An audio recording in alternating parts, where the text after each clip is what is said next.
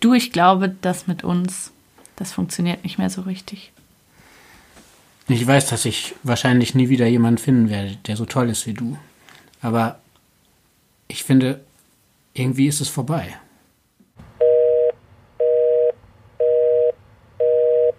Hallo, ich bin Charlotte und ihr hört Breakup, den Podcast übers Schlussmachen.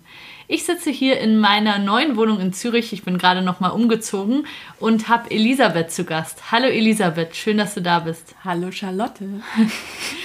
Elisabeth wird heute keine Trennungsgeschichte von sich erzählen, sondern wir werden uns einfach ganz normal unterhalten. Ich habe mir nämlich gedacht, dass eben dieser Podcast ist jetzt knapp ein Jahr alt. Also vor einem Jahr ungefähr habe ich angefangen, diese Folgen aufzunehmen. Und ich habe irgendwie drüber nachgedacht, ob man nochmal so erzählen könnte, wie dieses Jahr so abgelaufen ist, was ich dazugelernt habe durch eure Geschichten. Und ich freue mich total, dass du mit mir darüber sprechen wirst. Ich freue mich auch. Du kennst den Podcast ja mega gut. Wir haben gerade nochmal überlegt, ob wir uns sogar über den Podcast kennengelernt haben. Das nicht so richtig, denn Elisabeths Vater ist wie meiner auch Pastor und ist im Nachbardorf. Pfarrer sagen wir eher, oder? Pfarrer sagen Pfarrer, wir. Ja. Wir sind evangelische Mädchen und wir sagen Pfarrer. und ähm, Elisabeth wohnt wie ich auch in Zürich und wir wussten immer irgendwie, dass es uns gibt, aber wir haben uns nie getroffen. Das stimmt. Und das hat jetzt eigentlich auch erst so mit der Corona-Zeit so richtig angefangen. Ich glaube, ich war so ein bisschen äh, Sozialkontakt äh, süchtig irgendwie. Ja, wie alle, wie alle Menschen. Und dann habe ich gedacht, ähm, jetzt melde ich mich doch mal endlich. Und jetzt hat, da hatte ich dann auch Zeit. Und dann hat es irgendwie geklappt. Ne? Dann haben wir uns zum Picknick mit Abstand verabredet. Genau, und da war noch so die Situation, dass du mit dem Auto da warst und wir so dachten, soll ich jetzt in dieses Auto überhaupt einsteigen? Ist das okay? Bin ich aber dann. Und dann Ja. sind wir irgendwie noch ein Stück gefahren und haben dann ein Picknick gemacht. Und da hattest du aber auch schon voll viele Break-up-Folgen gehört. Und ich hatte das Gefühl, du kennst den Podcast fast besser als ich oder hast die, hast die Leute fast noch besser verstanden als ich. Und deshalb dachte ich irgendwie, das wäre eine coole Idee, nochmal mit dir darüber zu sprechen. Ja, also für mich ist einfach der, ähm, ich höre mega gern so Podcasts oder ähm, Musik beim Kochen und dann habe ich das irgendwie mir angehört. Und ähm, das immer ungefähr so lang, wie irgendwie eine Mahlzeit zuzubereiten geht. Und ähm, das fand ich immer sehr spannend. Und eben, wie vorhin auch schon gesagt habe, ich bin so ein bisschen äh, Klatschzeitungssüchtig und ich glaube, das wurde auch so ein bisschen bedient mit äh, andere Leute Trennungsgeschichten, Ja, ehrlich voll. gesagt. Ja, es ist ja so ein bisschen so ein Schlüssellochformat, wird Mhm. mir immer mal wieder gesagt, dass das so was Voyeuristisches hat. Schon. Ja. Was ich gar nicht so empfinde, weil ich immer denke, Mensch, die Leute, die, de- die ihre Geschichten erzählen, also zumindest ging es mir auch so, die profitieren eigentlich selber am meisten davon. Also es ist was total Cooles, wenn du deine eigene Geschichte erzählen kannst und wenn, ja, du besitzt die dann irgendwie und du sagst, so ist es gewesen und deine Wahrheit, die gilt dann sozusagen. Und die ist dann in die Welt entlassen worden. Genau, genau. Und deshalb finde ich, es ist jetzt nicht so, dass, man- also beim Schlüsselloch stelle ich mir immer vor, jemand ähm, steht nackt im Bad und ich beobachte den heimlich und der würde das nicht wollen. und das ist ja nicht so, sondern Ja. das ist ja, dass jemand seine Geschichte erzählt. Umso besser, oder? Dann kriegt man dieses äh, Klatschzeitungs ähm, Suchtpotenzial erfüllt und weiß auch noch, man tut niemandem irgendwie was zuleide. Ja, genau. Bisschen wie Insofern- Instagram. Genau, bisschen, ja. ich glaube, es ist das. Und äh, ja, ich fand das auch immer ganz spannend, mir vorzustellen, eben was, was sind die Intentionen auch von denen, die das machen? Ja. Was wollen die damit erreichen? Oder wollen die mit damit auch irgendwas verarbeiten oder irgendwie so? Ich glaube, es ist oft ein Teil vom Verarbeiten. Also war es für mich auch total. In der Folge, wo ich so von meiner Trennung erzählt habe, habe ich seither auch das Gefühl, diese ganzen Emotionen, dieses, boah, wie kann das sein und du hast mich belogen und die, diese ganzen Sachen, wer ist schuld und du hast es kaputt gemacht und so, die sind alle irgendwie in dieser halben Stunde gebannt für mich und die sind für mich auch vorbei. Also Ja. ich habe diese Gefühle so nicht mehr, dass ich so wütend werde und denke und dann tatsächlich ist sie mit in den Urlaub gekommen, das kann nicht wahr sein. So diese, diese Wut, die ich so lange mit mir rumgeschleppt habe, die ist da drin und da ist, da ist die auch okay, aber ich, hab, ich muss die jetzt nicht noch weiterziehen. Also das ist irgendwie vorbei dadurch. Und ich glaube, das ist ganz häufig so, dass das einfach im Verarbeiten dann auch einmal gesagt und einmal gebannt ist und dann ist auch gut. Was ich mich immer gefragt habe, ist, ähm, was wohl dein Ex-Freund dazu gesagt hat, dass du das äh, Ganze gestartet hast und dass du auch zu ziemlich offen über eure Beziehung auch gesprochen hast. Also, Also ich hatte es ihm vorher gesagt. Ich hatte ihm vorher gesagt, dass ich diesen Podcast machen werde. und hast du ihn auch um Erlaubnis gebeten oder sowas? Nö. Das nicht. Da war ich, also war ich immer noch so pisst und so, dass ich gedacht habe, nee, ich hätte ihn nicht um Erlaubnis gefragt, auf Ja. keinen Fall. Aber ich habe es ihm gesagt und wenn er total die Wände hochgegangen wäre und gesagt hätte, das kannst du mir nicht antun, hätte ich es vielleicht auch nicht gemacht. So. Aber ich habe ihn einfach informiert, dass ich das machen werde, aber es hat ihn dann trotzdem überrascht. Also Ja? es hat ihn, ja, ja, klar. Also so erstmal, das habe ich ja in der, also wir reden jetzt über die erste Folge vom Podcast, Genau. über meine Geschichte.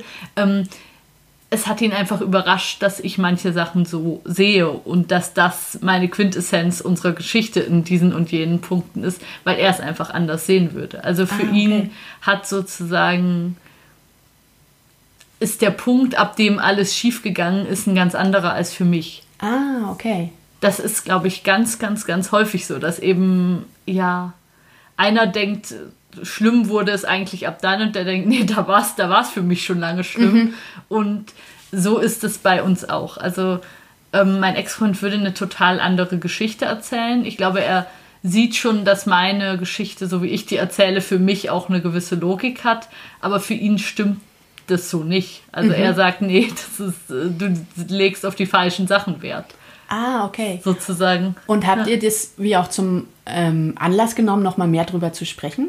Oder ja, haben die ganze Zeit viel miteinander Okay. gesprochen. Also jetzt nicht irgendwie jede Woche telefoniert, aber wir haben schon, sprechen auch jetzt noch viel über unsere Beziehung. Also Mhm. ich habe gerade irgendwie vor zwei Tagen oder so noch mal länger mit ihm auf WhatsApp geschrieben, wo er irgendwie sich für einen Nachmittag im Urlaub vor vier Jahren entschuldigt hat, weil ihm noch mal klar geworden ist, wie scheiße das war. Wirklich? Und ja, sowas gibt's immer noch.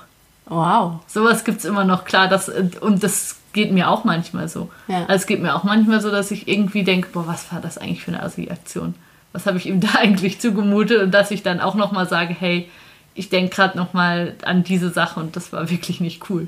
Also Wow. sowas, sowas gibt es schon immer noch. Also ja. räumt ihr immer noch so ein bisschen auf, oder? Dann ist es nicht so, man spricht nie wieder miteinander, was ja, glaube ich, auch ganz viele machen, wenn sie sich trennen. Und ihr seid aber immer noch.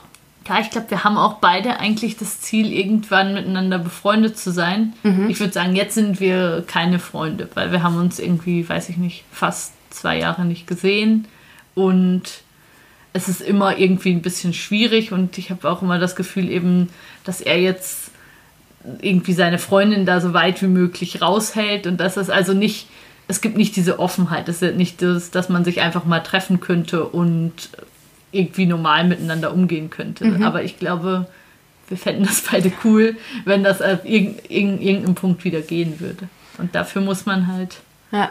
irgendwie arbeiten und irgendwie versuchen, wieder, wieder anständig und normal miteinander umzugehen.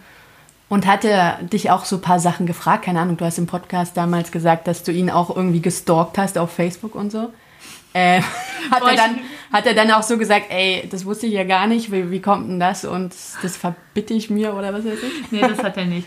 Aber ähm, dieses Stalking hängt mir so sehr nach. Ich wurde das schon so oft gefragt, auch in irgendeinem Interview, wo ich da auch mal gesagt habe, hey, Stalking ist ein Straftatbestand. Ja, also ähm, Stalking was ich, oder was so. ich gemacht habe, ist irgendwie ähm, was ich tatsächlich auch immer noch habe zu meiner Schande, äh, ist ein, ein Fake-Profil auf Instagram, wo ich mir den Instagram-Account von seiner neuen Freundin anschauen kann. Das ist ein Profil, das ist immer noch aktiv. Ich versuche das hin und wieder mal zu löschen, aber ich kann das schon noch angucken. Ja.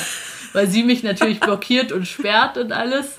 Und ich aber das eine Zeit lang ultra wichtig fand, einfach zu sehen, wo die jetzt zusammen in den Ferien sind und zu sehen, krass, die war jetzt bei ihm zu Hause und hat seine Eltern kennengelernt oder was weiß ich, das, ich wollte das wissen. Also, ich weiß nicht, ich, ich bin halt jemand, der sich gerne informiert.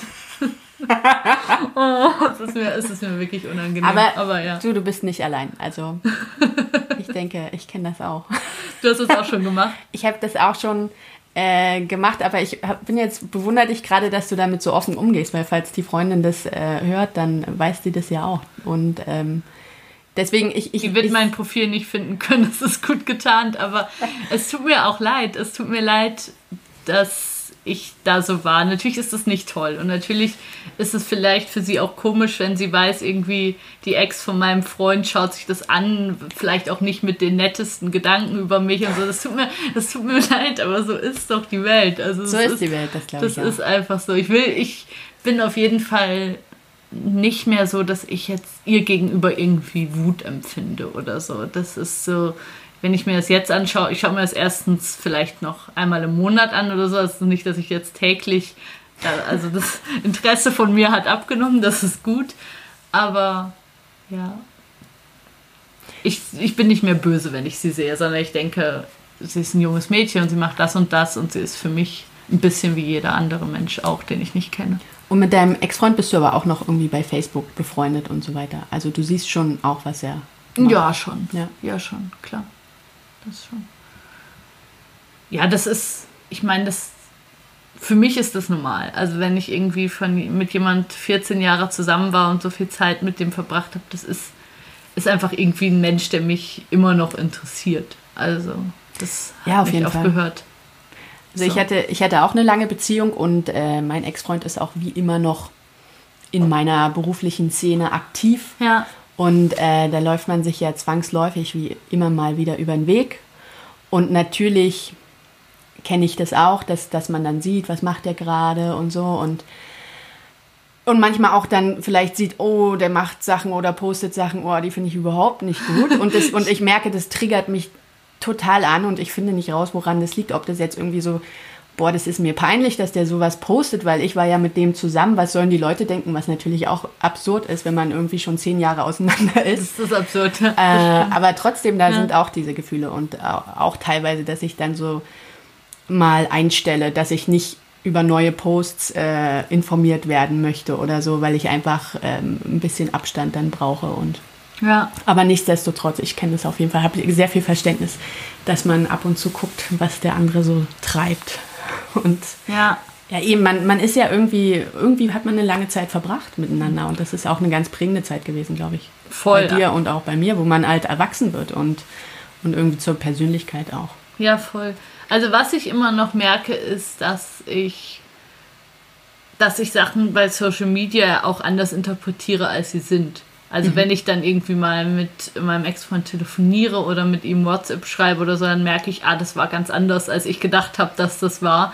Also das, das macht auch, dass ich da immer weniger Lust drauf habe, mir das auf Social Media anzuschauen, weil eben es ist ja auch noch ein falscher Eindruck, der entsteht. Also es ist ja nicht nur, dass man sich irgendwie mit Sachen beschäftigt, die einen nichts angehen und nicht weiterbringen und so, sondern auch, dass man ganz oft irgendwie dann zu ganz komischen Interpretationen kommt, weil man eben so ein bestimmtes Bild hat von den Leuten. Ja, mega. Und das, ich glaube auch. das bringt's, also es bringt's nicht, aber trotzdem weiß ich auch, dass ich mir das trotzdem auch weiter mal anschauen werde. Und ich habe auch mal gedacht, man denkt immer, man kennt den ja dann, weil man hat ja so viele Jahre miteinander verbracht und dann denke ich aber auch nach zehn Jahren, der, ich habe mich selber so krass verändert. Also ja, wer mich vor zehn Jahren kannte, der weiß ja nicht, wie ich jetzt ticke so, ne? Und das, das wird ja wahrscheinlich umgekehrt auch so sein. Das muss man ja auch anderen zugestehen, dass sie sich in zehn Jahren ziemlich doll verändern. Und deswegen ist eigentlich diese Brille, mit der man darauf guckt, ja auch irgendwie ein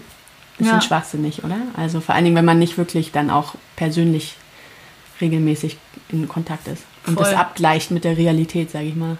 Voll. Also ich merke immer, dass ich meinem Ex-Freund einfach das total wünsche, was du jetzt beschreibst. Also dass er sich weiterentwickelt und dass er irgendwie Facetten in seinem Leben und in seiner Persönlichkeit dazukommen, die ich noch gar nicht kenne und eben weil wir so jung waren und weil wir uns, glaube ich, auch ein Stück weit in dieser, eben wir sind mit 17 zusammengekommen und ich glaube, wir haben uns irgendwie, bis wir 30 waren, auch ein Stück weit in dieser Teenager-Beziehung gegenseitig festgehalten. Mhm. So kam es mir auf jeden Fall manchmal vor, dass ich dachte, boah, das ist irgendwie nicht altersadäquat, das ist irgendwie nicht die Beziehung, die ich haben möchte. Ich möchte irgendwie was, was zu meinem, äh, zu dem Menschen passt, der ich jetzt bin. Ja.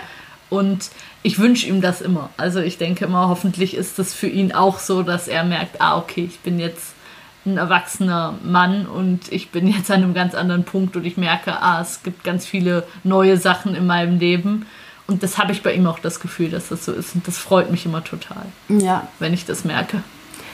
das ist gut. Ja.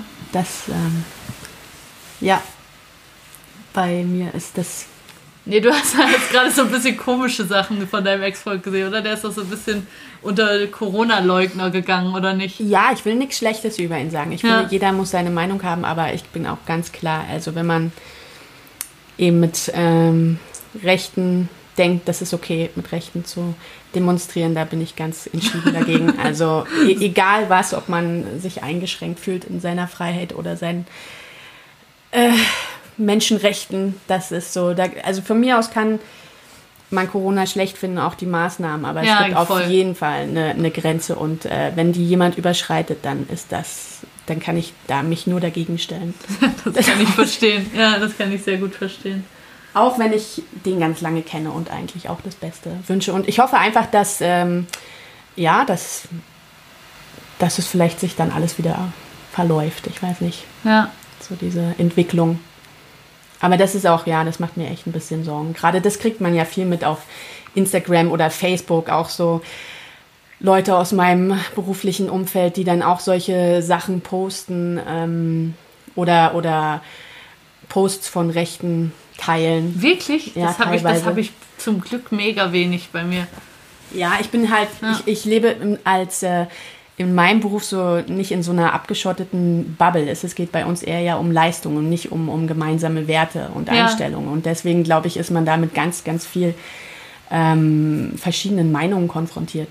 Ja, klar, das ist bei mir als Journalistin ist natürlich irgendwie von Anfang an so ein bisschen klar, wo ich politisch stehe, einigermaßen. Und dann ist, ist das bei anderen Journalisten, überrascht mich das auch nicht. Und dann ist das wahrscheinlich irgendwie expliziter. Ja. Ja, das Also ich, stimmt. ich glaube, ich habe normalerweise in meinem Alltag ganz, ganz viel mit Leuten zu tun, die eigentlich, äh, die wahrscheinlich nicht meine Freunde werden würden, also keine engen Freunde. Ja, Und ähm, ja, umso cooler finde ich, dass wir uns gefunden haben. Ja, das Beispiel. finde ich das auch ist cool. manchmal gar nicht so einfach hier in Zürich. ja. Ähm, Was findest du schwer daran? ähm, na, ich habe Kinder. Das ist einfach überhaupt erstmal die Zeit zu finden, coole Leute irgendwie kennenzulernen. Ja, Und dann auch wie zusammen ähm, Anknüpfungspunkte zu haben. Mhm. Und ich glaube, uns verbindet natürlich jetzt irgendwie dieser, sage ich mal, christliche Hintergrund. Also Pfarrerstöchter irgendwie, das hat, da hat man schon mal was zum drüber reden gemeinsam. das stimmt. Und auch, ich glaube, doch auch ähnliche Werte. Wahrscheinlich und, ist das äh, so. Ja. Und ich hatte ja schon Artikel von dir gelesen und das fand, die fand ich schon mal total cool und schlau. Und, äh, Dankeschön, das ist aber lieb. und deswegen, eben, ich hatte schon länger gedacht, wenn es irgendwie mal passt, dann will ich mal dich kennenlernen. Und dann war ich eben froh, dass es geklappt hat. Als wir uns das erste Mal getroffen haben, irgendwie im mega Lockdown hier oben, mit wo ich eben mich nicht getraut habe, in ein Auto zu steigen zuerst, äh, da haben wir ja auch ganz viel über Beziehungen und Trennungen gesprochen. Also das ist so Gespräche, die ich eben im letzten Jahr oft geführt habe, aber selten in der Intensität wie mit dir, dass wir da irgendwie oben durch den Wald gelaufen sind und auch so über keine Ahnung, die Beziehungen unserer Eltern oder anderen, anderer Leute im Familienkreis oder so, dass man so, was mir total so geht, durch diese vielen Trennungsgeschichten, die ich gehört habe, dass man irgendwie mehr analysiert und mehr sieht, ah, guck mal, das funktioniert auch ein bisschen nach dem Muster. Und dass ich ein bisschen auch diese Radikalität von Thomas Mayer, der hier auch schon im Podcast war, der immer sagt, hey, viel, viel, viel mehr Leute müssten sich einfach trennen, weil sie einfach wahnsinnig unglücklich sind, dass ich das auch ein Stück weit übernommen habe und eben auch gerade aus Ach, echt? ja, schon. Ja? Das muss ich Ah, schon okay. sagen. Also einfach, natürlich höre hör ich auch die ganzen Geschichten, wo es ähm, Nicht geklappt hat. schief geht und wo man immer denkt, boah, du hättest dir auch schon zehn Jahre früher Ja. das geben können, hättest du zehn schöne Jahre gehabt und nicht zehn Jahre Endkampf. Ja. So, das, das ist natürlich jetzt auch ein bisschen der Bias, den ich habe. Aber gerade bei mir zu Hause gibt es gar kein Vorbild für Trennung. Also es gibt, ich kenne fast keine Leute, die geschieden oder getrennt sind. Echt, ja? Ja, ja, absolut. Und bei mir ist genau umgekehrt. bei mir ist das so absolut nicht Ja. vorgesehen, dass, Ja. dass das überhaupt je stattfindet. Ja. Und ja, irgendwie habe ich jetzt immer noch mal mehr dieses, dass ich denke, Mensch, wo gibt es eigentlich Beziehungen, wo ich denke, die sind richtig gut. Also das, die haben es wirklich gut miteinander, die können wirklich ehrlich miteinander kommunizieren und so. Das gibt es gar nicht so häufig. Also ah, okay. Trotzdem du wenig getrennte Paare kennst? Denke ich nicht, dass das alles super das Beziehungen sind. Nicht? Ah, okay, cool. Nee. Also Weil, jetzt zum Beispiel meine Eltern, finde ich, die haben. Die ha, hi. An dieser Stelle, hallo Mama, hallo Papa. Hatten, haben eine total gute Beziehung jetzt. Ja. Also jetzt nicht unproblematisch, aber so, dass ich jetzt total denke, Mensch, es ist super, dass die sich haben. Ja. Also es ist super jetzt, wo die Anfang 60 sind. Mein Vater ist gerade pensioniert worden und die sind jetzt, finde ich, glücklich miteinander. Die spielen Scrabble, die haben eine schöne Wohnung, die reden viel miteinander, die reisen gerne miteinander und so. Das ist total cool. Mhm. Aber so, als wir Kinder waren, haben die auch so viel gestritten und so viel, ja, wo, wo man irgendwie denkt, weiß ich nicht. Aber trotz, wo man eben natürlich denkt, muss man sich das geben, ist es gut. Aber wo die Option, sich zu trennen, glaube ich, bei uns zu Hause einfach keine war. Mhm. Also wo man das lieber alles irgendwie mitgemacht hat. Glaube ich auch so ein bisschen aus bis dass der Tod euch scheidet. Ja, Gründen, klar. Ich weiß es nicht. Aber ja. eben jetzt aufs, die, auf die, aufs ganze Leben, auf die ganze Biografie von meinen Eltern gesehen, ist es gut, dass sie zusammengeblieben sind, sicherlich, weil jetzt ist es schon seit sicher zehn Jahren, finde ich, ist es wieder richtig schön. Eigentlich seit Aber die Kinder aus dem Haus sind, mehr oder weniger, oder? Einfach, ich glaube, seitdem es weniger stressig ist. Ja, also ich, glaub, ich das glaube, ist das, ein ganz großer Meine Faktor. Eltern haben vier Kinder und das ist einfach zu viel. Mhm. Also ich liebe meine Geschwister und ich danke sehr, dass wir vier sind, weil es wirklich cool ist. Aber ja. das ist zu viel zu stemmen. Ja. So, also du hast Mit zwei Beruf. Kinder, mhm. das ist schon viel. Mhm. Und jetzt die Vorstellung, das wäre das Doppelte. Mhm. Du kennst, du, kennst du gar nichts mehr, oder? Ja, voll. Ja. Also da muss man wirklich ähm, dann drin aufgehen. Ich glaube, es ist auch immer wie, wie viel eigenes Leben will man haben, wie viel Interessen hat man noch, wo man irgendwie die Kinder nicht mitnehmen kann oder dann doch einbinden kann. Insofern, wenn man sich jetzt nur für Babybrei und so interessiert, dann ist es natürlich super. Aber wenn man was hat. Ja, aber Babybrei ist ja auch nur zwei Jahre jeweils ja, beim Kind. Und das stimmt natürlich. Aber zum Beispiel basteln, wenn man so total der Bastelfreak ist und dann immer mit seinen Kindern bastelt. So, das, das natürlich, das, dann ist so Win-Win-Situation, ne? Also ich bastel oh auch gern, aber nicht ja. so viel. Ja. Was bastelt ihr so zu Hause?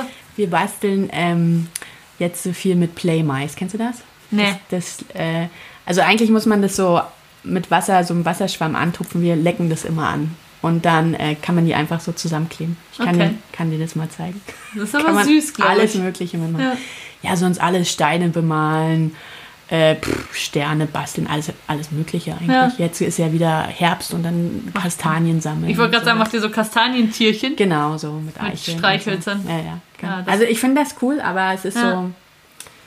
Ja, es gibt auch noch viel anderes. Und ich kann es total nachvollziehen, dass das einfach das alles so unter einen Hut zu bringen und auch, glaube ich, gerade heutzutage irgendwie sich wie noch selbst verwirklichen wollen, so irgendwie die Rush-Hour des Lebens und so ein bisschen ja, mit vier Kindern hast du halt irgendwie zehn Jahre Waschauer mindestens. Mindestens, ja, das glaube ich auch. Und das ist einfach super tough. Ja. Also Respekt, echt. Ja. Und sag mal, ähm, die, ähm, deine Eltern, wie finden, finden die das dann, diesen Trennungspodcast? Haben die sich manchmal irgendwie, irgendwie überlegt, ob, das, äh, ob du da auch was von denen verarbeitest oder keine Ahnung, ob hm. das irgendwie so viel habe ich ja bisher nicht von mir erzählt. Also ich habe die Trennungsgeschichte von meinem Ex-Freund erzählt, aber ich habe jetzt sonst von meinen Eltern zum Beispiel, glaube ich, noch nie im Podcast erzählt. Und hören die sich das an? Die haben sich das irgendwann angehört, nachdem die oft drauf angesprochen wurden. Ah, okay. Ja. Aber das ist jetzt nicht ihr Thema ja. in dem Sinne. Also es ist jetzt auch nicht, dass sie da mit mir viel drüber sprechen würden. Ja. Und ich finde das auch okay. Und also. apropos Thema, jetzt beschäftigst du dich irgendwie seit fast einem Jahr mit Trennung. Die meisten sind ja irgendwie froh, wenn es vorbei ist, oder? Wenn man so eine Trennung hatte und es dann irgendwie einem es wieder besser geht und dann konzentriert man sich irgendwie auf die neue Liebe und nur wie die Beziehung äh, für immer bestehen bleibt oder so. Ja, klar. Äh, was, was macht es mit dir so? Oder was macht es mit, mit, auch mit deiner Beziehung jetzt? Du bist ja in einer neuen Beziehung drin. Das stimmt, das ähm. bin ich. ähm, ja, also ich merke schon manchmal auch, dass so dieses dieses immer traurige Geschichten hören und auch immer so dieses, dass es halt den Le Leuten schlecht geht und dass man irgendwie bei was Traurigem dabei ist, auch ein Stück weit, wenn jemand das erzählt. Ja, das ist emotional auf jeden Fall ein gewisser Aufwand. So, das ist schon was, wo ich auch merke, manchmal, ich könnte jetzt nicht jeden Tag eine Podcast-Folge aufnehmen. Also manchmal fühle ich mich auch nicht so, als ob ich gerade über Liebeskummer und Trennung nachdenken will. Mhm. Aber grundsätzlich habe ich das Gefühl, dass eigentlich die Folgen meistens positiv sind und dass ich auch einfach viel lerne über Beziehungen generell und dass mir das jetzt auch in der Beziehung, in der ich jetzt bin, eher zugute kommt. Also dass ich eher noch mal mehr denke, nee, es gibt nichts anderes als ehrliche Kommunikation. Also ja, das, das, ist schon für dich so. Das die, ist die Essenz krass. aus diesem Ganzen. Das ist ganz krass, dass ich immer wieder merke, wenn man aufgehört hat, miteinander zu sprechen oder bestimmte Themen einfach gar nicht mehr gar nicht mehr gehen ab irgendeinem Punkt. Aus Angst vor Konflikten meinst du? Ja, genau, dass man einfach weiß, okay, das ist so ein rotes Tuch, das kann ich ansprechen, aber dann streiten wir uns auf jeden Fall. Also mhm. Also wenn es sich da so Sachen auftürmen, das ist irgendwie was, was mir auch häufiger begegnet ist mhm. in den Gesprächen, dass ich das Gefühl habe, nee, das will ich gar nicht nochmal entstehen lassen. Also auch weil ich das in der Beziehung vorher auch hatte, dass man einfach irgendwann wusste, nee, komm, darüber bitte nicht nochmal sprechen, das ist eh nur, nur Horror. Und das ist sicher Sachen, die ich, die ich weiß, so und die ich jetzt auch versuche zu beherzigen. Aber das ist spannend, weil gerade finde ich so die Generation über uns, die sind ja oft mit ihren Beziehungstipps eher so, ja, nee, äh, das lassen wir mal komplett weg und äh, das darfst du ja nicht, das darf man lieber nicht ansprechen, wenn es halt den anderen irgendwie wie triggert und das ist irgendwie die Essenz wie man eine langfristige Beziehung führt, dass man sich irgendwie halt so einfach lässt. So ein Nicht-Angriffspakt. genau, so ein bisschen so, ja. Ich weiß halt auch nicht, wie, von meinem Gefühl ist es jetzt auch nicht unbedingt krass authentisch oder nah, aber. Also ich, ich kann das verstehen. Ich mhm. hatte auch hier einmal ähm, einen Scheidungsrichter, der um die 80 war im Podcast und der hatte für sich auch so diese Essenz aus seinem Beziehungsleben gezogen, dass er gesagt hat, eben früher ich glaube, bei ihm waren das dann so die 60er Jahre, an die er ähm, sich erinnert hat, oder die 70er. Früher haben wir alles ausdiskutiert. Haben wir bei ja. allem gesagt, das müssen wir ausdiskutieren und nee, das muss man nicht. Ja. Man kann die Dinge einfach so einfach so lassen und den anderen einfach lassen und der hat dann seinen Hobbykeller und den muss ich gar nicht mehr betreten und dann ist das gut.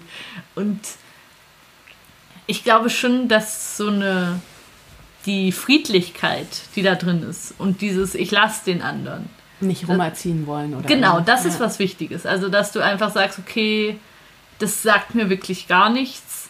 Ähm, aber ich spüre, das hat für ihn einen Zweck und das ist für ihn wichtig und dann lasse ich ihn da drin. Mhm. Das ist was, was ich auch in meiner Beziehung mache. Dass ich bei manchen Dingen merke, nee, das sollte ich einfach in Ruhe lassen, weil mhm. das ist offensichtlich sein Ding und dann macht er das so. Das finde ich schon okay, aber. Ist aber auch nichts, was dich jetzt wirklich tangiert. So. Genau, aber ich finde, wenn es jetzt irgendwie ums Eingemachte geht und wenn es irgendwie um die tatsächlichen Gefühle geht, die man hat, dann ja. muss man schon ehrlich sein miteinander. Und da muss man sich schon trauen.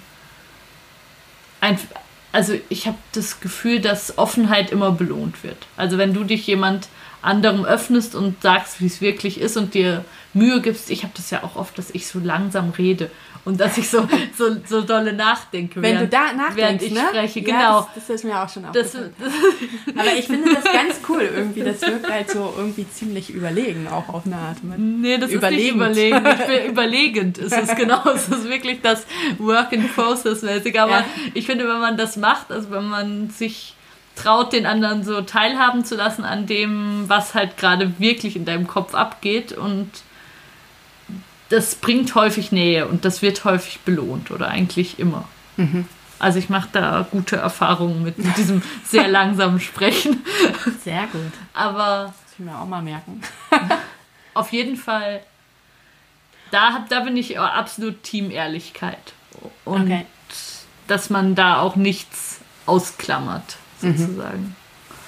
Ja, das ist, glaube ich, auch so ein Ding, dass man sich irgendwie äh, dass man weiß, woran man ist bei dem anderen, oder? Weil das, das kenne ich auch aus, aus äh, einer früheren Beziehung, dass es eben wie so, der hatte wie so, ein, so eine Art Doppelleben. Mm. So, wo, wo, Magst du kurz davon erzählen? Nein, einfach Sachen, die bei dem passiert sind. Der wollte gerne ich weiß nicht, was genau er sich zum Schluss eigentlich damit ähm, erfüllt hat, welchen Wunsch oder welches Bedürfnis, aber der wollte, ich war ziemlich offen und ich bin auch so, ja, natürlich soll äh, mein Mann oder Freund, der kann auf jeden Fall Freundinnen haben und ja. äh, auch alleine tanzen gehen und natürlich ist es alles, ist er auch ein Mensch, ja. ja. Also ich bin überhaupt nicht so besitzanspruchsmäßig, aber äh, der wollte gern was Geheimes machen. Ja. Und da hat er sich wie so eine Projekte gesucht, ja. Geheime Projekte. Geheime Projekte mit anderen durftest. Frauen, wo, die, wo natürlich angeblich nie was passiert ist, aber wir, wissen, wir wissen es nicht. Und letztendlich ist es mir jetzt auch natürlich Schnuppe. Ja. Aber das war schon interessant, weil ähm, ich habe, glaube ich, die meisten zum Schluss dann irgendwie doch rausgekriegt. und das war in dem Augenblick am Anfang noch sehr äh, auch äh, verletzend natürlich. Ja, klar. Aber auch, dass ich so dachte, Mann, was, das ist so crazy, wenn man denkt, okay, ich bin jetzt mit dem so viele Jahre zusammen und dann äh, kennt er Leute, die ich gar nicht kenne und macht Dinge, die ich gar nicht weiß. Und äh, warum eigentlich? Also wenn es so harmlos ist, äh, wie der sagt, dann äh, könnte ich das doch einfach wissen. Also und scheinbar die Erklärung war, dass er einfach was Geheimes machen wollte. Und äh, ja, das ist dann, da kommt man sich auch ein bisschen wie so eine Mutti vor, die, der irgendwie, keine Ahnung, das Rauchen versteckt werden muss, ja. weil, weil das gerade nochmal extra den Kick gibt oder so, ich weiß es nicht. Das, die Dynamik kenne ich auch ein bisschen ja? aus meiner vorherigen Beziehung, ja, total. Das ist mir auch, ist mir auch nie so ganz hundertprozentig klar geworden, was das bringt.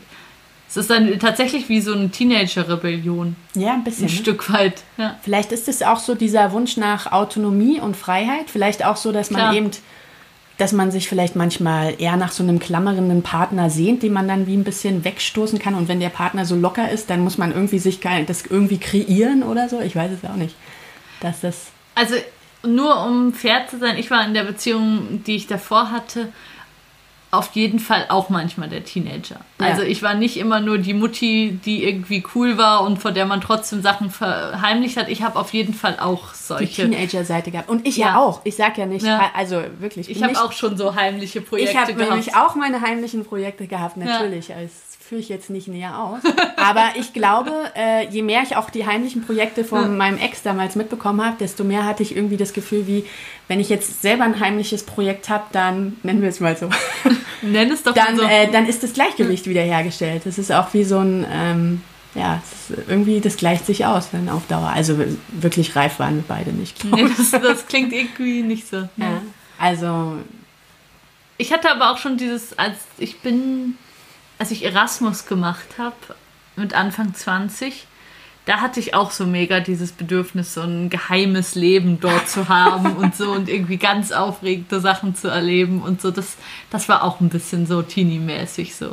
Ja, ich glaube aber eben, die Phase muss man mal ja. durchmachen, ne? Ja, das voll. So aber es ist so, es ist schon ein bisschen scheiße, wenn dann dein Partner irgendwie die in diese Position gedrängt wird, wo eigentlich die Eltern reingehören. Ja, ich glaube, da benutzt man den auch ein bisschen auf ja, eine Art, voll. Ne?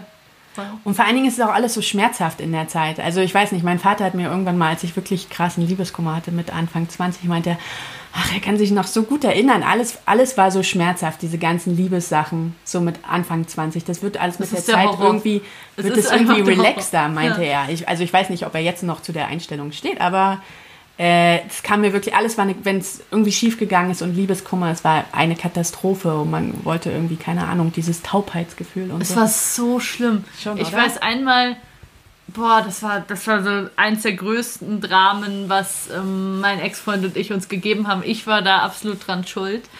und auf jeden Fall waren wir da quasi nicht mehr zusammen. Und ich bin irgendwie heulend, so dass ich wirklich im Zug die ganze Zeit geheult habe wie nichts, ähm, zu meinen Eltern nach Hause gefahren, weil ich irgendwie nicht mehr wusste, was mit mir anzufangen. Also ich konnte auch nicht zur Arbeit gehen und gar nichts wow. und bin dann so in eine Mitfahrgelegenheit, also bin irgendwie von Aachen, wo ich damals studiert habe, nach Köln mit dem Zug gefahren, da also Rotz und Wasser geheult, die ganze, den ganzen Regionalexpress durch, dann in so, ein, ähm, in so eine Mitfahrgelegenheit rein und da auch die ganze Zeit geheult. Ich glaube, der hat mich so gesehen und hat kurz überlegt, nehme ich die überhaupt mit? War wirklich, dass ich so dachte, nein, bitte nicht, bitte nicht. Hat mich dann aber mitgenommen. Und hast du dann mit dem gesprochen? Ja, natürlich, der arme Mensch. Aber irgendwann hat er dann seine Freundin angerufen und mir die ans Telefon gegeben und dann haben die mich beide Kann die mich jetzt mal in Ruhe fahren lassen? Oh, Himmel, das tut mir immer noch Wirklich? leid. Ja, das war ganz, ganz, ganz krass. Also das war wirklich so voll größtes Elend und Ja. da wäre ich genau bei deinem Vater. So, das ist Ja. halt mit 22 ist Alles halt, eine Katastrophe. Es ist was? eine Katastrophe. Und die Gefühle sind so stark, glaube ich, ja, einfach. Man und, ja. ja, ich denke immer, wenn ich mal Kinder haben sollte, dann würde ich denen so gerne sagen, hey, chill. Es, ist, es ist nicht so schlimm. Du bist, Mhm. Das- du bist einfach Anfang 20 und wahrscheinlich willst du ein bisschen rumvögeln. Wahrscheinlich ist es das. Und irgendwann wird es weniger. Und, Und du musst dir nicht so hohe Ansprüche stellen. Aber ich weiß nicht. Also es ist bei mir so ein Drama gewesen in dieser Zeit. Aber das würden die Unfassbar. Kinder wahrscheinlich auch nicht verstehen. So wie Nee. ich es nicht verstanden habe mit Nee. meinem Papa. Niemand versteht es nicht. Aber das Coole finde ich bei deinem Podcast ist auch, dass du hast ja auch diverse Folgen, wo du auch jetzt oder im Kosmos diese letzte äh, Ja. Podcast-Folge, wo auch wirklich einfach so über ähm, das so wie ein bisschen wissenschaftlich analysiert wird, diese Mhm. Liebeskummer und was da passiert. Und ich fand es auch mega spannend mit dieser Frau aus München. Michelle Lötzner. Genau. Einfach, dass, dass man halt, dass es so die gleichen Symptome auslöst, wie jetzt Traumata-Opfer auch haben und so. Und das auch irgendwie zu wissen und auch zu wissen immer dieses, es geht vorbei und es ist ganz normal und muss irgendwie durch die Phasen auch durch. Es bleibt dir ja nicht erspart. Aber das, das, das nimmt dem Ganzen irgendwie so dieses Existenzielle, finde ich. Das ist so ein bisschen mehr, okay. Aber meinst du nicht auch, dass es eine Alterserscheinung ein Stück weit, also dass man eben sagen kann, es geht vorbei, einfach weil man es doch schon irgendwie erlebt hat, dass es vorbeigeht und dass man merkt, ja, es ist jetzt halt so und ich weiß, in zwei Monaten wird es mir wieder gut gehen und jetzt muss ich einfach noch ein bisschen heulen und Liebesfilme gucken und so. Also dass man, dass man das irgendwie schon wissen kann und dass man das einfach als junger Mensch, wenn einem das erste Mal das Herz gebrochen wird und man das erste Mal denkt, dass alles ist vorbei, alles ist kaputt, da kann man das nicht wissen, oder? Man kriegt, also ganz egal, ich, glaub, ich glaube wirklich, auch wenn man das super tolle Buch von Michelle ähm, da liegen hätte und wenn man eine total coole Mutter hat, die einem das sagt und wenn man alles irgendwie an Ressourcen hat, glaube ich, man kann das, man kann das einfach nicht begreifen in dem Moment, weil man Ja, so sehr denkt, ähm, Das ist die Katastrophe. das ist die Lebens. größte Katastrophe Und meines jetzt ist Lebens. die große Liebe weg. Genau, und ich werde nie glücklich sein. Ja. Ich werde nie glücklich sein in der Leben. oder, der oder keiner. ja. Ähm, jetzt gehe ich ins Kloster. Das hatte ich auch schon. Wirklich? du, bist, du bist noch viel mehr Pastorentochter als ich. Da war ich aber wollte so nie 16. Ins, wirklich, du warst mit 16 ins Kloster. Nein, aber da habe ich mir gedacht, wenn ich diesen Typen da nicht, wenn, wenn ich nicht schaffe, dass der mein Freund wird, dann, Dann will wirst ich du ins, Nonne. Dann würde ich ins Kloster gehen. Ja, ziemlich. Also zum Glück hat es geklappt. Den muss ich jetzt nicht im Kloster. Denkst du, denkst du wirklich, dass du da Nonne geworden wärst? Nein, natürlich nicht. Aber da habe ich, also weiß ich nicht, da war ich überzeugt davon. Ich bin ja dann mit dem zusammengekommen. Also, ja. Und Ich, du hast weiß aber nicht, ob, gedacht, ich wenn- weiß nicht, ob das die beste Wahl war. Der wollte unbedingt Diktator werden. Okay, Insofern. okay. Ähm, es war auch eine sehr turbulente Beziehung. Aber ich meine, mit 16 ist okay, oder? Da haben, haben, alle, haben alle ihre Spleens. Und, ähm, aber was ich noch sagen wollte, ich glaube, es hängt auch alles so ein bisschen mit dem Selbstbewusstsein zusammen. Ich glaube, je älter man wird, desto mehr weiß man ja auch, wer man ist und was man will und was seine Werte sind. Und ich glaube auch so Anfang 20, da identifizierst du dich auch noch ziemlich doll über die Beziehung. Und wenn das dann wegbricht, dann ist es auch wirklich viel existenzieller für dich als jetzt äh, mit 30, Mitte 30, 40 oder später, glaube ich. Wahrscheinlich. Also was ich auf jeden Fall weiß in der Zeit so, dass ich viel mehr Bestätigung noch im Außen gebraucht habe. So, also, ich, also dass ich mir viel weniger Selbstbewusstsein oder Sicherheit selber geben konnte. So. Ja, ich glaube, das ist auch voll normal. Das ist, glaube ich, bei allen, das ist ja so dieser Effekt, den, glaube ich, ganz viele Frauen kennen, dass du so ein Bild von dir mit 22 oder mit 18 oder was anguckst und denkst, wow, sah ich gut aus. Ja. Und gleichzeitig weißt, ähm, boah, habe ich gedacht, ich bin einfach nur fett und hässlich auf Ja. diesem Foto. Ich wollte, dass das niemand sieht, Ja. weil es so schlimm ist, weil ich meinen Bauch auf dem Bild so schrecklich fand. Und dann sieht man das zehn Jahre später und denkt, boah, ich würde töten für diesen Körper. Meine Güte. Ist das nicht schlimm? Das ist so krass. Ja, das ist so krass. Dass man sich irgendwie, keine Ahnung, ab, ab 13, 14 so voll fertig macht. Und, und einfach nur im Nachhinein denkst du so, boah, ich sah nie so gut aus. Ja. Und wahrscheinlich ist es jetzt genau das gleiche wie und dann in 20 Jahren denkst du, wow, da war ich ja noch eine richtig fitte. Also ich, ich denke jetzt immer, ich versuche mich echt immer zu zwingen, so gut wie jetzt. Äh, Wirst du mehr wahrscheinlich, sehe ich wahrscheinlich nie mehr aus, deswegen sollte ich mich jetzt dran erfreuen und nicht irgendwie Ja, voll. 50 Jahre lang immer nur äh, nicht eifersüchtig, sondern äh, unzufrieden sein, oder? Ich glaube, Mit ich war selbst. nicht so ein harter, selbstkomplexe Mensch. Also ich glaube, wenn ich so meine Freundinnen anschaue zu der Zeit, dann habe ich es noch relativ okay getroffen. Also ich war jetzt nicht irgendwie völlig Körperhass oder so, so war ich eigentlich nicht. Also Nee, ich das habe auch, ich auch ich habe ja. auch immer gegessen und so. Also ich war jetzt nicht irgendwie, ich habe schon Diäten gemacht und wollte dünner sein und so klar, aber ich war jetzt nicht irgendwie so völlig absorbiert von dem Thema. Also Ja. ich habe wirklich auch Freundinnen, die haben Jahre ihres Lebens komplett in Essstörungen und so versenkt. Ja. Und das habe ich nicht. Also ich habe schon immer noch irgendwie gewusst, studieren ist wichtiger als wie ich aussehe. Und so diese Sachen, das war mir schon irgendwie noch klar. Aber trotzdem habe ich einfach diesen Effekt, dass ich denke, boah, wie kannst du damals so unzufrieden gewesen sein? Ja, das, kenne habe ich voll auch. Das habe ich auch. Ja, also ich habe immer mega gern gegessen, aber dann eben auch, als ich noch mehr Zeit hab, hatte, mehr, mehr Sport gemacht und äh, fand es auch immer gut, aber auch total wichtig so aus, aus dem bestimmten Grund, weil eben, wenn ich viel esse, muss ich auch irgendwie das loswerden und dann, ähm, also es war auf jeden Fall im Hinterkopf, aber nicht jetzt so ein präsentes Thema. Ja. Und ähm, das kenne ich auch. Und ich finde es auch mega schade, dass, dass man Wann sich da die ganze Zeit vergleicht. Und Wann war es für dich am präsentesten? Wann warst du so am strengsten mit dir und deinem Körper? ähm, ich glaube, nach der Trennung mit meiner, mit, mit meinem Ex-Freund, wo ich irgendwie, wir waren acht Jahre zusammen, Ja. da, ja, da habe ich wirklich viel Sport gemacht, und war, war auch richtig fit. Ja. Und da hatte ich aber auch wirklich, also ich merke das einfach, das hat viel Zeit gekostet, fit zu sein. Und, äh, und wenn man die Zeit nicht hat, aus diversen Gründen auch, dann ist das Wenn man halt zwei Kinder hat zum Beispiel, wenn man zwei Kinder hat Ja. oder dann wirklich viel zu tun, so mit dem Beruf und so, dann, ähm, dann das schlechte Gewissen, dass man quasi wie nicht diese extra Energie aufbringen kann, das ist auch total nervig. Ne? Also es ist so, ja, als Single und, und nur mit Beruf hat man einfach Kapazitäten, finde ich, um sich da. Ja, Aber es gibt auch viele fitte Mütter, insofern, ich, ich will die nicht, äh, weiß nicht, ich will jetzt nicht sagen. aber du bist ja auch irgendwas fit. Ja, Es ist ja nicht, danke, dass- Charlotte, dass du das, so, dass du das so siehst. Das sehe ich so. Das sehe Ja ich so. gut, ich war immerhin heute auch Nordic Walken. Siehst ich du? ja Und so du auf bist mit dem Rad hierher gefahren. Ja, aber es ist ein Ja. E-Bike, also kannst nicht, kannst nicht übertreiben. Ja. Ähm, ja, was wollte ich dich denn eigentlich noch fragen? Und zwar, würdest du sagen, dass, ähm, dass dich das insgesamt, wenn jetzt du dich mit den Trennungen immer so beschäftigst, dass dich das irgendwie äh, negativer gemacht hat gegenüber Beziehungen? So nach dem Motto, auf das hast du eigentlich schon gesagt, ne, ein Ein bisschen. bisschen schon. Also ein bisschen so, dass ich manchmal denke, hey, vielleicht wäre es auch einfach mal Zeit für was Neues. Das ist auf jeden Fall so. Also so dieses Neues im Sinne von Podcast-mäßig oder Nee. im Sinne von beziehungsmäßig. im, Be im Sinne von Beziehung, also im Sinne von, es hat mich negativer gemacht, im Sinne davon, dass ich auf andere Beziehungen schaue und denke, ja, vielleicht passt ja auch einfach nicht zusammen. Ja. Also, da- dass mir das, der Gedanke schneller mal kommt, das auf jeden Fall. ja, Das glaube ich schon. Aber ich glaube, es ist auch ein bisschen, weil ich gerade so eine positive Beziehungserfahrung mache. Also weil ich gerade so in den letzten zwei Jahren so dieses habe, Mensch, es kann so einfach und so cool sein. Also das ist schon auch was, was sich nochmal verändert hat. Davor hatte ich halt immer eine Beziehung, die cool war, aber auch viele Probleme hatte und immer Schwierigkeiten auch damit drinne waren und so.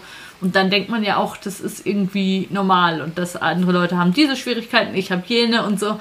Und jetzt gerade das wird wahrscheinlich auch nicht immer so bleiben. Das ist ja so, dass sich das die ganze Zeit verändert. Aber jetzt gerade denke ich mal, Mensch, es kann auch wirklich gut passen.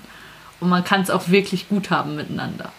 So, und dann bin ich halt vielleicht ein bisschen wie ein Missionar, der das anderen Leuten auch wünscht.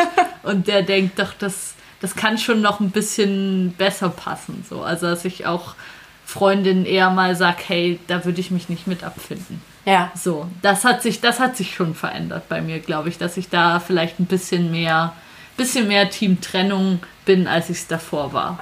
Das kann schon sein. Und das kann man jetzt natürlich als was Negatives ähm, anschauen. Man sagt ja immer so ein bisschen, wir sind die Generation beziehungsunfähig und wir würden uns trennen, einfach weil auf Tinder schon das nächste Match wartet und äh, man ist so oberflächlich und so. Und das glaube ich tatsächlich überhaupt nicht. Könnte ich jetzt auch nicht so bestätigen. Das glaube ich ist einfach, also eigentlich eben versuchen die Leute schon sehr, sehr viel, um ihre Beziehung zu retten und sind auch bereit, sehr viele Kompromisse einzugehen und so. Also ich glaube, die wenigsten fallen jetzt in die Kategorie, die dann einfach sagen, nö, das passt mir nicht und jetzt trenne ich mich. Das ist, glaube ich, nicht so. Also ich glaube, wir sind auch unsere Generation der irgendwie 30 noch wasjährigen oder auch Leute, die jünger sind, glaube ich, dass die schon sehr ernsthaft auch versuchen, in ihren Beziehungen glücklich zu werden. Und so dieses Vorurteil halte ich für Quatsch. Okay. Ja, vor allen Dingen auch, ich meine, wenn Kinder da sind, oder? Da Ja. würde ja keiner jetzt äh, das Nee. einfach so leichtfertig. Aber auch sonst nicht.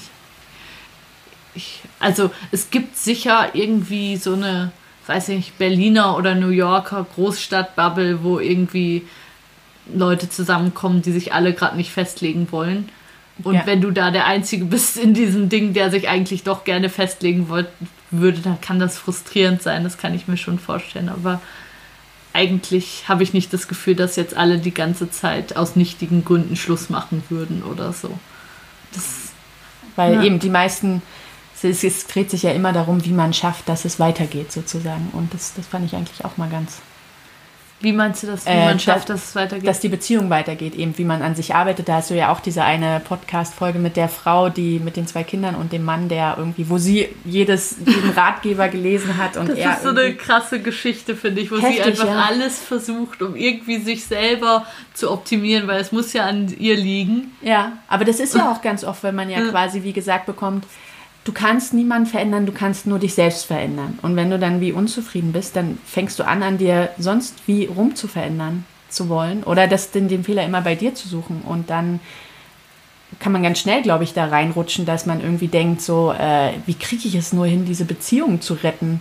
Und dann ist ich die muss vielleicht noch gar liebevoller werden. Ich Genau. muss noch mehr zuhören. oder noch demütiger oder noch dankbarer oder noch irgendwie äh, anspruchsloser und, und dann wird es schon alles und der wird dann schon so und so weiter. Ja. Also dass das eben, dass das höchstwahrscheinlich nicht funktioniert. Dass, ich glaube, zur Beziehung gehören halt immer zwei und da kann nicht nur einer arbeiten. Und das finde ich auch so ein bisschen so eine E- Essenz aus deinen Folgen, dass, oder auch jetzt aus dem letzten Kosmos-Podcast, dass wirklich äh, beide, dass es auch Arbeit ist und dass man daran auch arbeiten wollen muss. So. Voll.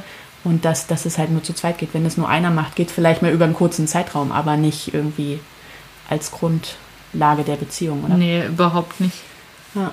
Ich finde an diesem, also mich stört dieser Satz irgendwie total, also der klingt ja so total wahr, oder? Dass man sagt, du kannst nur dich selber verändern und alles andere hast du keinen Einfluss drauf. Das hat so ein Stimmt bisschen, ja bisschen was Bisschen Buddhistisches, Ja. Fernöstliches und Dalai irgendwie Lama so, mäßig, Mutter- ja, Mutter und Teresa. Mich regt das richtig auf. Echt, ja? Ja, ich, ich sehe das irgendwie nicht so. Okay. Also ich weiß nicht, irgendwas daran geht mir so richtig auf die Nerven, weil eben dann denkst du immer, ja gut, dann verändere ich halt meine innere Haltung zur AfD oder was weiß ich. Also es ist, irgendwie finde ich, es ist, da ist ein Quatsch drin in dieser, in dieser Aussage, dass man immer nur bei sich selber und so, nee, natürlich kannst du nicht jemand anderen dazu erziehen, dass er auf einmal dein perfekter Partner wird, wenn er es vorher nicht war.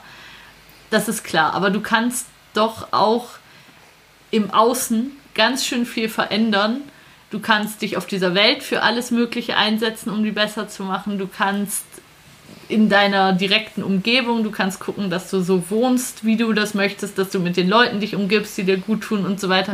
Du kannst sehr viel tun, was sehr weit über Meditieren hinausgeht. Und mich, mich stört das immer so ein bisschen, dass man, wenn man Leuten so sagt, nee, du musst einfach nur bei dir und das ist doch nur deine Haltung dazu, das kann vielleicht mal stimmen, wenn es heute regnet und du sagst, okay, jetzt ähm, mache ich einfach was Schönes aus dem Tag, weil das kann ich jetzt nicht verändern, das Scheißwetter, dann mag das mal stimmen. Aber so als Lebenshaltung finde ich das total scheiße. Ich glaube, man muss da halt, also ich, ich sehe das halt so zum Beispiel an ähm, Bekannten oder also Frauen, die vielleicht in einer Beziehung sind, wo, wo die jetzt so traditioneller sind, mhm. wo wo man dann irgendwie mal zusammen vielleicht so eine Spielplatzgespräche hat und, und was alles scheiße läuft und was der Mann eben nicht sieht und dass man sich irgendwie, keine Ahnung, den ist Arsch das, aufreißt. Ist das so, dass auf dem Spielplatz die Muttis alle über ihre Manchmal, Männer lästern? Das ist schon, gibt, kenn, also das kenne kenn ich auf jeden Fall. Ja. Und, ähm, und dann ist immer so das Fazit, ja, so sind halt Männer.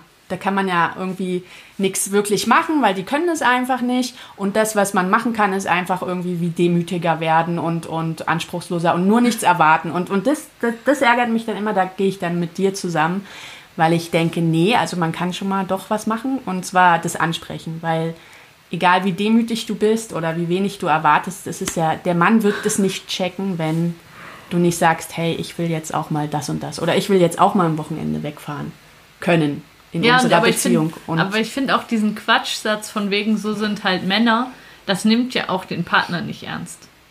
Ja, aber also das entlastet ist, auch, glaube ich. Ja, klar, aber das finde ich einfach Quatsch. Also ich finde das, ich weiß nicht, wie du das fändest, aber ich fände das eine Beleidigung, wenn mein Freund jetzt Sachen ähm, nervig fände an mir und sagen würde, ja, so sind halt Frauen da würde ich sagen, nee, komm, lass uns drüber reden. Vielleicht, vielleicht können wir da was machen. Ähm, anstatt sagen, nee, keine Ahnung, Frauen sind halt so, die geben halt einmal ein Geld aus, so ist das halt. Das ist, sowas ist doch völliger Quatsch. Also ich fände das extrem glaube, nicht cool. Ich glaube, das ist halt so ein, so ein Satz, der einem erlaubt, in einer, in, einer, in einer Konstellation zu bleiben, die einen eigentlich nicht befriedigt oder wo man seine Bedürfnisse nicht leben kann. Aber sich quasi äh, davor schützen kann, äh, aktiv zu werden. Und das sagt natürlich auch, ähm, es wäre auch nicht besser mit jemand anderem. Genau. Also das heißt, so sind ja alle Männer. Ja, genau. Da kann ja. man ja nichts machen. Ja. Das habe ich zu akzeptieren. Das gefällt mir nicht, aber so ist das Leben. Und äh, da beschützt du dich auch gleichzeitig, wie Konsequenzen zu ziehen oder ähm, wirklich für dich einzustehen. Und das, Voll. das ist natürlich auch, ja, das, das finde ich auch ein Problem. Also da sehe ich, was du meinst mit dem Satz. Grundsätzlich finde ich aber doch, dass man zum Beispiel mit Zufriedenheit und so schon bei sich anfangen muss und nicht sagen kann, so Partner, mach mich mal hier zufrieden, das und das hätte ich gerne. Und ähm, also dass man wirklich gucken muss, was, was man für Bedürfnisse hat. Und, das ist klar. Das ist und klar. versucht sich die selbst zu erfüllen. Und ja, vielleicht den anderen bittet, was, was. Nee, dass man versucht, sich die selber zu erfüllen, das schon, aber ich würde da halt sagen, das geht nicht einfach mit einem Raumspray und irgendwie innerer Ruhe, sondern äh, manchmal heißt halt auch sich seine Bedürfnisse erfüllen, dass man kündigt, dass man umzieht, dass man sich trennt, dass man ja. Sachen anders macht. Also das heißt ja, das heißt ja nicht einfach, dass man nur nach innen schaut. Mhm. Und das, das stört mich daran, glaube ich, dass man eben, du hast es jetzt mega krass auf den Punkt gebracht, also so, dass es die allerschlimmste Form davon, wenn man dann sagt, ja, so sind halt Männer. Mhm. Ja. Ja, eben, man muss aufpassen, dass man trotzdem handlungsfähig bleibt. Bei allem mit sich selbst anfangen. So. Weil das heißt ja auch Verantwortung übernehmen, dass man, wenn einem was nicht gefällt, versucht, das zu ändern. Ja, unbedingt. Ja. Nicht nur innerlich, auch innerlich, aber nicht nur innerlich, ja. Ja, ich sehe schon auch das Schöne daran. Ich sehe schon auch das Schöne daran, wenn man erstmal seine eigene Welt ordnet und nicht irgendwie die ganze Zeit an anderen Menschen zieht und sagt, du musst das machen und du musst das machen und ich wünsche mir. Also es hat schon, natürlich ist es was Gutes, wenn man erstmal für sich selber schaut. Manchmal checkt man ja auch gar nicht so richtig, was dahinter steht. Also manchmal fordert man ja irgendwas ein, weil man nicht versteht, dass es eigentlich um was ganz anderes geht oder so. Und dann, ja. dann finde ich, hat, hat dieser Tipp schon was Gutes, mhm. dass man erstmal in sich selber reinhorcht, bevor man bevor man Forderungen an andere Menschen stellt und so. Das ist ja auch eben, was der Thomas meinte. Man projiziert ja unheimlich viel auch aus der Kindheit auf den Partner und so bedürftige Seiten und so. Ja. Und dass man da auch wirklich irgendwie gut guckt, was, was ist jetzt von mir, was, was braucht jetzt mein Kind eigentlich oder was das Kind, was ich war Ja. und was brauche ich jetzt als Erwachsener und äh, wer ist jetzt hier die richtige Person, um das irgendwie zu erfüllen oder wem kann Hat ich Thomas das gesagt? das? Ja, tatsächlich, Echt? dass in einer guten Beziehung irgendwie äh, man auch wie in der Lage sein muss, sich gegenseitig sagen zu können, dass, dass, man, dass der andere jetzt gerade was projiziert, so in einer Streitsituation. Also soweit ich das. Okay. Irgendwie kann ich mich daran nicht erinnern. Aber ich war auch so konzentriert auf alles Mögliche bei dieser Podcast-Night. Also Ich bin, ich bin immer so vorsichtig bei diesen Kindheitsmustergeschichten. Also nicht, dass ich nicht glaube, dass es solche Muster gibt und dass die total reinspielen, aber da bin ich immer so vorsichtig, wenn man da so allgemeingültige Sachen draus macht. Ja, es ist so ein bisschen Ja. Küchenpsychologie. Es hat, es hat was Küchen, Küchenpsychologisches, genau. Aber ja. Ja. Ja, ich glaube, das ist dieses. Also ich tendiere dazu, immer irgendwie so ein System reinzukriegen zu wollen, was du auch schon mal gesagt hast am Anfang vom, vom Netz, von unserem Gespräch, dass man äh, versucht, sich die Sachen zu erklären. Und, und da, ich lese total gern so eine Bücher und auch Ratgeber, was weiß ich. Ja, Und äh, neige auch dazu, wie, glaube ich, die Menschen so wie, ich will wissen, wie die ticken. Da wahrscheinlich auch aus so einem Sicherheitsbedürfnis, da kann ich die einschätzen und Ja, dann klar. weiß, was ich, weiß ich, woran ich bin und was ich erwarten kann und, ähm, und das gibt mir wahrscheinlich ein gutes Gefühl, ich weiß nicht. Aber ja, wir sind keine Psychologen, oder? Also ich denke schon, dass es bestimmt Sachen gibt, die man auf den Partner Mhm. projiziert und dass da Sachen laufen, der hat man keine Ahnung von, auch Ja. in, in einer Streitsituation und so. Aber ja, im Idealfall kann man halt irgendwie darüber versuchen zu sprechen. Ja, ich, ich habe das auch, ich kenne das auch, dass man das Gefühl hat, das ist jetzt ja eindeutig, was hier gerade abläuft und das heißt nämlich genau, wie du sonst mit deiner Mutter sprichst oder was weiß Ja. ich. Ich habe das auch schon erlebt, aber ich habe immer das Gefühl, man kann in diese Kindheitssachen, man kann da sehr viel reininterpretieren und kann das sehr, sehr doll so brauchen, wie es gerade passt. Ja, und dann klingt das immer total wahr und total schlau und total tiefsinnig. Und irgendwie, weiß ich nicht, habe ich, habe ich da irgendwie so eine gewisse Aversion. Ich, auch so was, was Therapien angeht, es gibt ja so, wie heißt das jetzt? Ja, jetzt begebe ich mich auf ganz dünnes Eis. Es gibt, glaube ich, so Verhaltenstherapien und so eher tiefenpsychologische Ja. Therapien. So, äh, Psychoanalyse. Genau so. Ja. Und äh, bestimmt ist das falsch. Alle, die sich hier gut auskennen und die jetzt hören, das tut mir mega leid.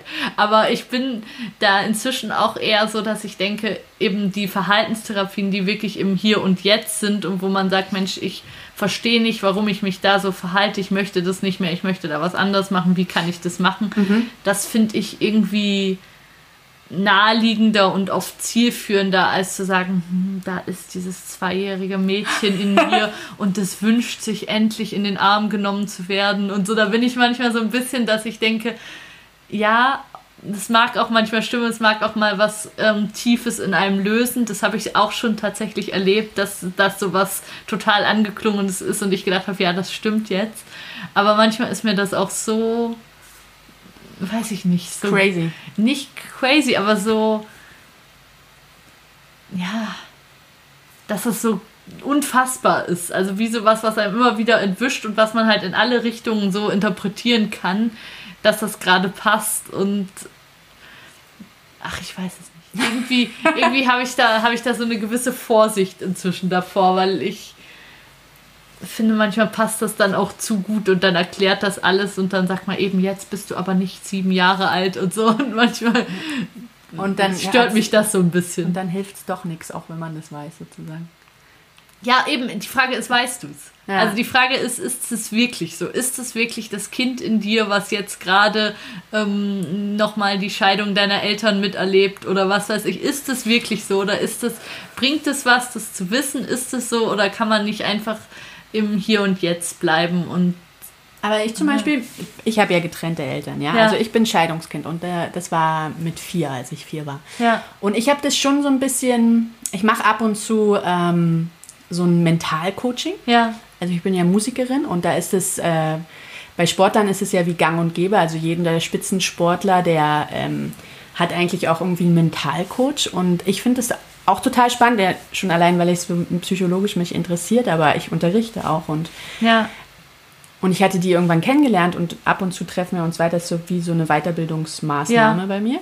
Ja. Ähm, und da kamen wir auch auf dieses Thema, auch tatsächlich mit Scheidung, irgendwie über drei Ecken, weil natürlich alles, was du auch als Musikerin, da steckt ganz, ganz viel auch von, also aus, von deiner Psyche mit drin, wie du mit Situationen umgehst, auch Na wie klar. du mit Konflikten vielleicht umgehst, mit Kollegen oder irgendwie so diese ganzen Sachen.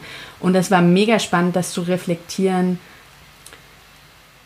also meine, für meine Eltern war das, glaube ich, total stressig und keiner hatte sich wirklich Zeit, irgendwie mit den Kindern zu beschäftigen. Und, und da dieses so ein bisschen auch wie alleingelassen fühlen und dann aber auch so irgendwie Übungen machen, um, um irgendwie so eine imaginäre Oma Ja, ja. mit, mit dazu zu bringen. Und das hat mich auf eine Art und Weise irgendwie beruhigt. Also, wenn ich sonst dran gedacht hatte, dann kam dieses Körpergefühl von, oh Ich bin Gott, alleine. Das ist, das ist so ein Stress für Ja, mich und, und ich bin irgendwie allein und, und was, was passiert denn jetzt eigentlich? Und, und die, wir haben meinen Vater ganz lange nicht gesehen erstmal. Und das ist für ein Kind mega schwierig. Und das haben aber meine Eltern zu der Zeit nicht äh, reflektieren können, ja. Ja. Und äh, auch nicht zu wissen, eben wie es weitergeht und ob man den nochmal sieht und wann und wie das dann wird. Und, ähm, und das hat mir Ruhe gegeben irgendwie. Ich habe sowas auch schon gemacht. Ich habe Ja. sowas auch schon gemacht und das auch als positiv erlebt. Also es ist nicht, dass ich an das nicht glauben würde. Ich glaube, wenn das jemand, der wirklich vom Fach ist, das macht und der wirklich auch Sachen genau deuten kann und genau hinschaut, dann glaube ich auch, dass da, dass da ganz viel Potenzial drin liegt. Also es ist nicht, dass ich das alles für Quatsch halte. Mhm. Ich habe nur das Gefühl, wenn man das so eben mal selber macht, Nee, Ähm, da hast du recht. Es und muss das auf jeden sagt Fall hier, hier eben, sein, hier ist mein Freund doch jetzt ganz klar im Kinder-Ich. Ja. Und so, das finde ich, da habe ich irgendwie so ein bisschen Probleme, weil eben das, wenn man dann so schnell irgendwie ja, ja. zu Ich wissen glaube- meint, wie alles ist. Ich das glaube, ist, das bin ich tatsächlich. Ich mache das ziemlich schnell. Aber ich weiß eigentlich, also mein erwachsenes Ich, mein erwachsenes Ich weiß, Ja, dass das ein, eigentlich ein, äh, ein Profi machen muss. ja. Weil ja. da auch eben. Ja. Äh, aber was ich einfach so in diesem Zusammenhang mit diesem, mit diesem Scheidungsding, dass man sich als Kind wie sagt, so Scheidungen sind was ganz, ganz Schlimmes. Ja, klar. So, und, und das, diesen Glaubenssatz hinterfragt man sein ganzes Leben lang nicht mehr quasi. Ja. Und dann irgendwann merkt man, okay, nee, nur diese, in dieser Situation war das für mich was ganz, ganz Schlimmes. Aber eine Trennung oder eine Scheidung, das kann auch was ganz Gutes sein. Und das ist auch irgendwie Verantwortung übernehmen und irgendwie weitergehen und gucken, dass es allen gut geht, möglichst. Und so. Ja, klar. Und da irgendwie auch rauszukommen aus diesen alten Glaubenssätzen, ich glaube, das ist dann, also es hängt schon irgendwie zusammen mit den Erfahrungen, die man früher Absolut. gemacht hat, wie man Situationen heutzutage bewertet, oder? Ja, voll. Ja. voll. Würdest du noch mal weiter mit mir sprechen, Elisabeth? Ja, klar. Ich würde mich mega freuen, wenn wir das Ich spreche doch Gespräch immer gern mit dir. da aber auch hier im Podcast Ach noch so. mal fortsetzen würden. Ja, klar. Würdest du das machen? Gerne. Ja. Das fände ich toll. Das fände ich toll. Weil ich fand's, ich fand's mega interessant und ich glaube auch, dass wir vielleicht hin und wieder dieses Gesprächsformat haben können und gleichzeitig auch weitere Break-up-Geschichten. Also die werden nicht aufhören, aber ich fände das cool, wenn wir dieses Gespräch nochmal hier fortsetzen würden, wenn Schön. du Lust hast. Das freut mich. Ja, gerne. Das hat mir Spaß gemacht. Mir auch. Dankeschön. Danke Dann dir. sagen wir an der Stelle Ciao und vielen Dank fürs Zuhören. Wenn ihr Lust habt, den Podcast zu unterstützen, wenn ich vielleicht auch mal wieder Bonusfolgen machen soll, dann könnt ihr mich auf Patreon abonnieren. Das steht, findet ihr in den Show Notes. Ihr könnt den Podcast auch unterstützen, indem ihr zum Beispiel bei iTunes eine Bewertung schreibt, wenn ihr es über iTunes hört. Und wenn ihr euren Freunden davon erzählt, wenn ihr es mögt. Vielen Dank. Danke, Elisabeth. Danke dir, Charlotte. Macht's gut. Tschüss. Ciao, ciao.